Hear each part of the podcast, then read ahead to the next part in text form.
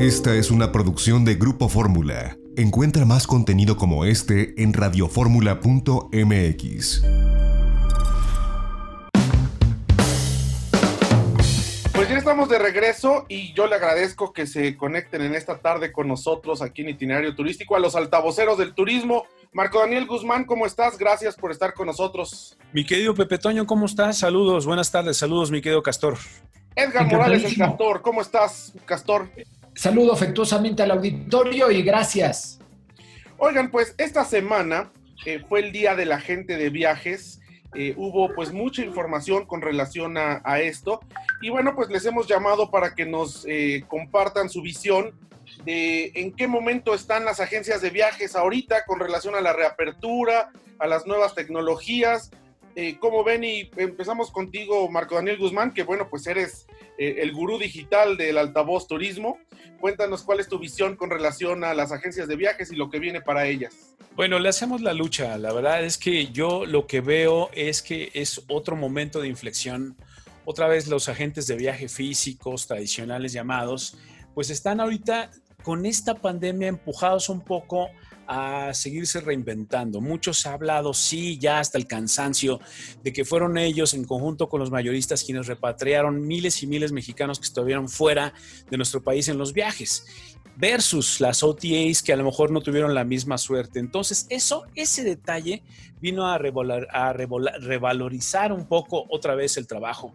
Se ha hablado de dos puntos en particular, eh, la parte de su revolución digital, que digo, tiene que ser inminente, y yo estoy totalmente de acuerdo, pero creo que hay una confusión ahí, no estés de acuerdo ustedes conmigo, este, muchas agencias piensan que a lo mejor su revolución digital va en el sentido de parecerse a las OTAs, y no va por ahí, sino más bien en el, en el famoso CRM, o sea, en el, en el eh, servicio que se le da a los clientes más bien va por ahí, en el tipo de información que se le da a los clientes, en el tipo de información que propagan a través de sus canales digitales, llámese eh, redes sociales o páginas web. Y el otro gran rubro en el cual todos ellos son expertos, pero tienen que llegar a ser más expertos todavía, es en el servicio. Entonces, esos fueron los temas de discusión, cosas interesantes que surgieron ah, eh, esta semana en lo del día de la gente de viajes para comentar. Ahorita un poquito más adelante voy a comentar.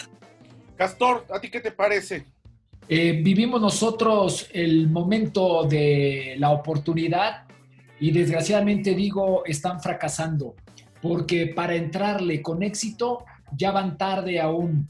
Hoy vivimos la época del hombre del futuro y me refiero a que estamos viviendo lo que está sucediendo allá en Europa.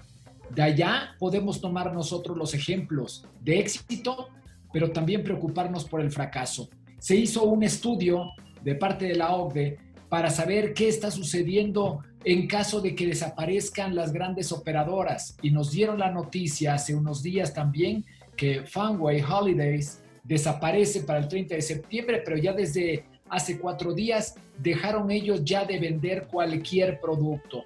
Y esto en el estudio salió que va a afectar al 40% de las pequeñas y que incluso muchas desaparecerán ante eh, la inminente quiebra de esta empresa. Esta es una, pero ahí te va, porque es una de las grandes operadoras que promociona en Europa, tanto Estados Unidos como a Quintana Roo.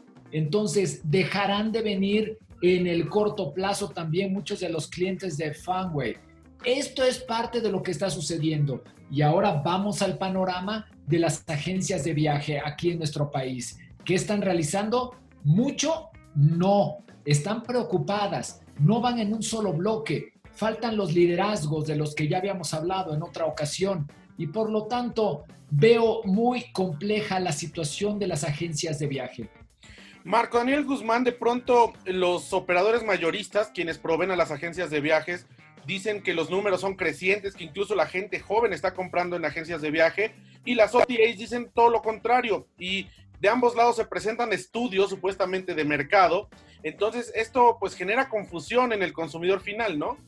Sí, estoy de acuerdo, hay una confusión ahí. Eh, ahora sí que cada quien tiene otros números, como diría el clásico, ¿no? Yo tengo otros datos, pero creo que la realidad es, es muy tajante. Lo que yo comentaba la otra vez en, en el programa de altavoz ¿Cuántas agencias de viaje hay hoy día? Promedio 6 mil, generan 60 mil puestos de trabajo. Eso es más o menos lo que existe ahorita de las muchas que había. Es un promedio de 20% de lo que había en los años 80.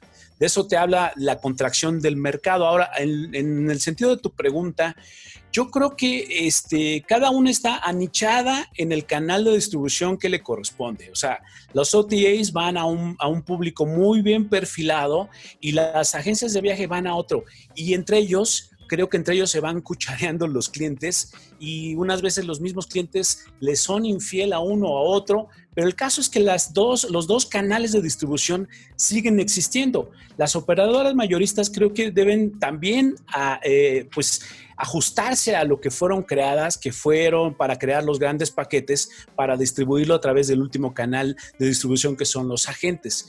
Creo que ahí es donde está, donde sigue siendo el meollo del asunto si el digital representa e-, ese gap, ese dejar de vender a través de los, de los agentes o quitarse las máscaras todos y decir cada quien venda como sea, porque a final de cuentas el cliente está en el ecosistema digital y no es de nadie, ¿no?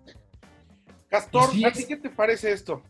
Eh, es que sí es, eh, Marco, sí es de las OTAs. O sea, ahí es donde están ellos. Ya lo mencionó en la semana también el secretario federal Miguel Torruco, con tal obvio de vender Visit México, decía, si antes de la pandemia todo circulaba a través de la red en un 55%, después de la pandemia esto subirá más del 70%. Entonces, la parte del 30% es la que se peleará. Es una parte muy pequeña de todo el pastel como para poder darle esperanzas a los agentes de viaje de que van a comer muy rico. Serán migajas.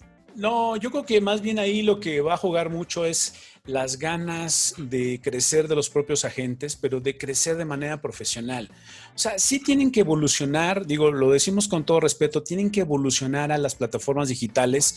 ¿Por qué? Porque este, lo que va a seguir pasando es que se van a quedar, eh, eh, digamos, tecnológicamente rebasados. Pero hoy en día, en el, eh, digamos, en el año, en el 2020, si algo bueno sacamos de aquí, es que es el año de la información que fluye como nunca. el gran beneficio de este año es que ya las tecnologías están a la mano de todos. Entonces, lo único que tienen que hacer literal los agentes de viaje que quieran evolucionar al ecosistema digital es estirar su mano, tomarlo y implementarlo. ¿cómo, una, ¿Cómo hacerse eh, una agencia de viajes dentro del ecosistema digital sin convertirse en una OTA? O sea, no, pues no por números, sino por, la, facilidad de la página. ¿Qué diferencia habrá entonces? Básicamente sí hay mucha diferencia. Mira, el manejo de, bases de datos es más escrupuloso en una agencia de viajes y todo parte de la, propiedad que tenga una agencia de viajes para hacerse la confianza de sus clientes. Si ya ganó la confianza, entonces forma parte de una base de datos a la cual tú le puedes estar enviando información de los destinos, enviando mensajes personalizados, meterlos en los famosos funnels de ventas para tú después en base a las aperturas de correos o de interacción en redes, le mandes el mensaje preciso. Era lo que yo decía, no tienes que ser una OTA, tienes que ser una agencia de viajes que se basa fuertemente en las herramientas del digital. ¿Tú crees, Castor, que esto se llegue a concretar? Mira, para hacer una OTA se necesita mucho dinero para crear todo ese gran cerebro que va a estar administrando toda esta información de la que habla Marco. De eso las chicas no se tienen que preocupar todavía, pero sí capacitarse. Tiene que haber un trato directo, que es lo que está pidiendo el viajero de hoy.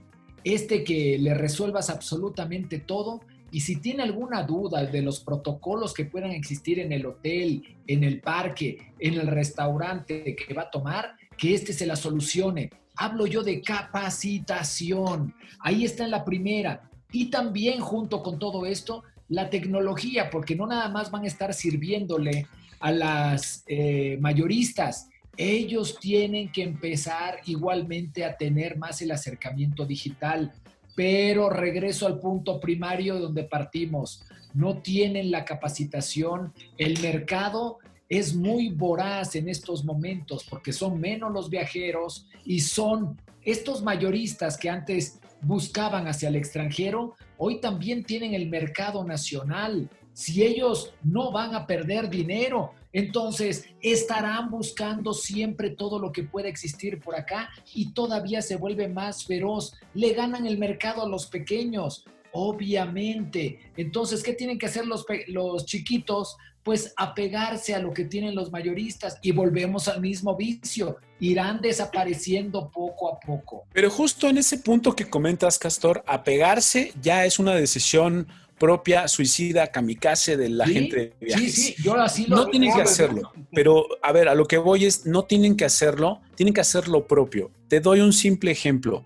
Si hay un eh, itinerario de Perú de un mayorista, tú agarras, tomas ese itinerario, le haces contenido de valor, lo traduces, no lo cambias porque es lo mismo, le metes tus fotos, le metes tus videos, le metes tus intencionalidades digitales y ya es tuyo y lo pones enfrente de los consumidores que tú quieres con las herramientas digitales, eso es a lo que yo me refiero. O sea, en toda la historia de la, humanidad, de la humanidad jamás había existido una herramienta de publicidad tan eficaz como Facebook en este momento, por ponerte un ejemplo. Ni la televisión, ni el radio, ni ningún medio de comunicación es tan certero y tan puntual como el Facebook Ads, del cual pueden echar mano las agencias de viaje tradicional. Ahora, sí, pero... adelante, Castor. Es que a ver, estamos esperanzados en que lo hagan. No hay una estructura con la que estén caminando ellos. El problema es que no hay que esperar a que nadie se las dé. Ese es lo bondadoso de este ecosistema. Sí, claro, no te esperes, mira, no te esperes a que tu asociación te la dé, no te esperes a que te la dé el gobierno ni las secretarías. Tú mismo lo puedes hacer. Tú te puedes capacitar hoy día y lo puedes ve a capacitar a todos ellos. Es que estás haciendo como tarea de José Vasconcelos de ir a todas las vecindades a educar. Pues yo les agradezco que nos hayan eh, tomado la comunicación a los altavoceros del turismo, Marco Daniel Guzmán y Edgar Morales el Castor.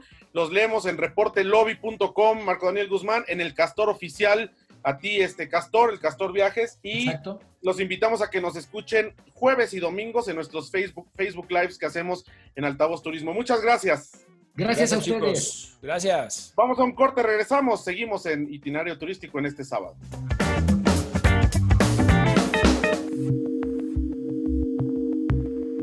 XEDF FM 104.1 MHz, donde tu opinión abre una conversación, transmitiendo con 120.000 watts de potencia desde la Torre Latinoamericana Piso 38 en la Ciudad de México. www.grupoformula.com.mx. Abriendo la conversación. Esta fue una producción de Grupo Fórmula. Encuentra más contenido como este en radioformula.mx.